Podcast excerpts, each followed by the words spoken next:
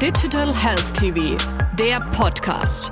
Alles rund um die Digitalisierung im deutschen Gesundheitswesen.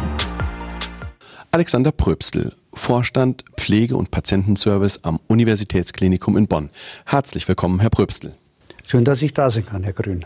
Gerne. Ein in aller Munde Thema ist die Schutzkleidung. Wie sieht dies konkret bei Ihnen aus, wenn wir hören, dass allerorten über Mangel geklagt wird? Dann kann ich mich direkt anschließen an die Klage, der Mangel existiert. Wir sind natürlich als äh, Maximalversorger in der Lage, entsprechende Lagerbestände aufzubauen. Das hat man natürlich auch und wir haben ähm, gute Lieferbedingungen. Aber der Markt insgesamt ist schwer belastet, sodass wir täglich in unserer ähm, äh, Taskforce ähm, reflektieren. Das ist ein fester Tagesordnungspunkt in, in, in unseren Krisenbesprechungen. Wir reflektieren täglich den Warenbestand. Ähm, wir prüfen, ob wir genügend Schutzkittel haben, haben wir genügend Handschuhe, aber vor allen Dingen auch haben wir genügend Beatmungszubehör. Denn die Hauptlast bei dieser schlimmen Krankheit ist die Versorgung von Patienten äh, im intensiven Umfeld. Und hier haben wir tatsächlich ähm, Engpasssituationen, die wir im Moment noch bewältigen können.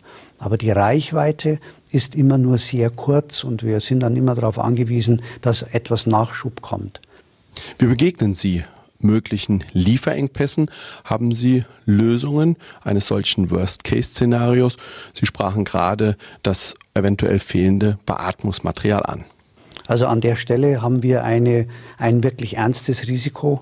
Dieses ähm, Risiko bedeutet für Patienten, wenn Beatmungsmaterial ausgeht, ähm, wirklich eine bedrohliche Situation. Aus dem Grund beschäftigen wir uns sehr intensiv mit der Fragestellung, inwieweit sogenanntes Medizinprodukt, das als Einmalmaterial produziert ist, dieses Medizinprodukt wieder aufzubereiten. Das ist nicht zulässig, zunächst einmal. Ähm, wie der Name sagt, Einmalmaterial, Single Use. Ähm, aber wir müssen natürlich im schlimmsten Fall ähm, letztlich Leben retten.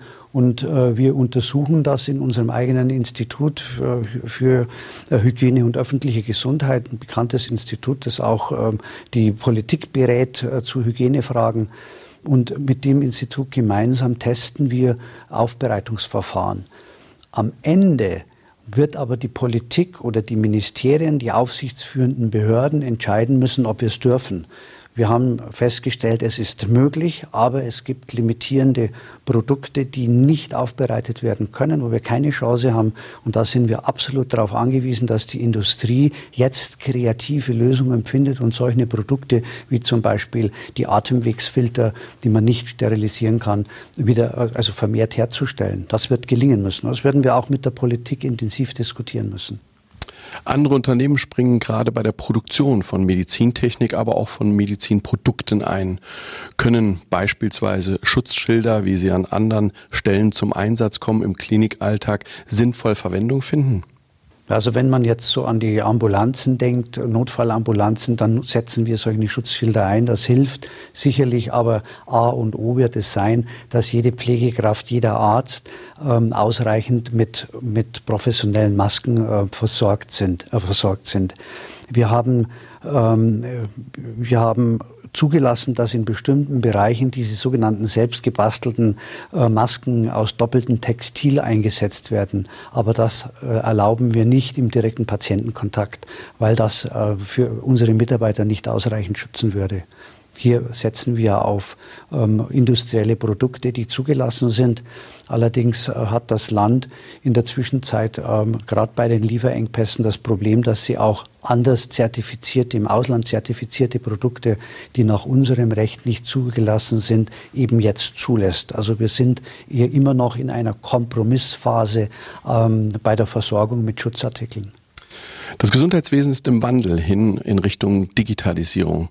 Inwieweit können digitale Anwendungen Sie bereits heute unterstützen und wo sehen Sie den Einsatz der digitalen Anwendungen in, sagen wir, den nächsten zwei bis drei Jahren? Also ich würde mal sagen, seit etwa einem Jahr ist eine wesentliche Technik bei uns im Einsatz. Wir verwenden eine digitale Patientenakte, elektronische Patientenakte, EPA genannt. Diese Technologie ist im Einsatz. Es gibt ähm, in der Zwischenzeit Apps zum Beispiel, um Patienten, die eine Blutererkrankung haben, ähm, mittels der App zu, die, die Blutwerte zu, ähm, zu überwachen, zu steuern, den Therapie, äh, die Therapieunterstützung dann zu geben. Das wird genutzt. Es werden ähm, Armbanduhren ähm, eingesetzt, die, die eben äh, Technologie haben, die dann Daten übertragen. Mit solchen Materialien, solchen Technologien arbeiten wir bereits. Und ich denke, damit ist eigentlich beantwortet. Das ist die Zukunft. Wir werden also in der Zukunft sehr viel mehr in diese Richtung gehen. Ich glaube, auch Themen außerhalb des Krankenhauses, das Ambient Assisted Living wird ein großes zentrales Thema werden. Und das ist auch ein attraktives Thema für den Pflegeberuf, letztlich mit solchen Technologien Patienten zu erreichen, in, in, in Kommunikation zu bleiben. Ich glaube, das ist ein guter Weg und das wird die Pflege entlasten und den Menschen, die die Pflege machen, die an den Patienten rangeben, vielleicht auch Zeit geben, mehr mit dem Patienten direkt zu arbeiten, weil sie von Routinetätigkeiten entlastet sind. Das ist eine große Chance. Vielen herzlichen Dank, Herr Pröbstel.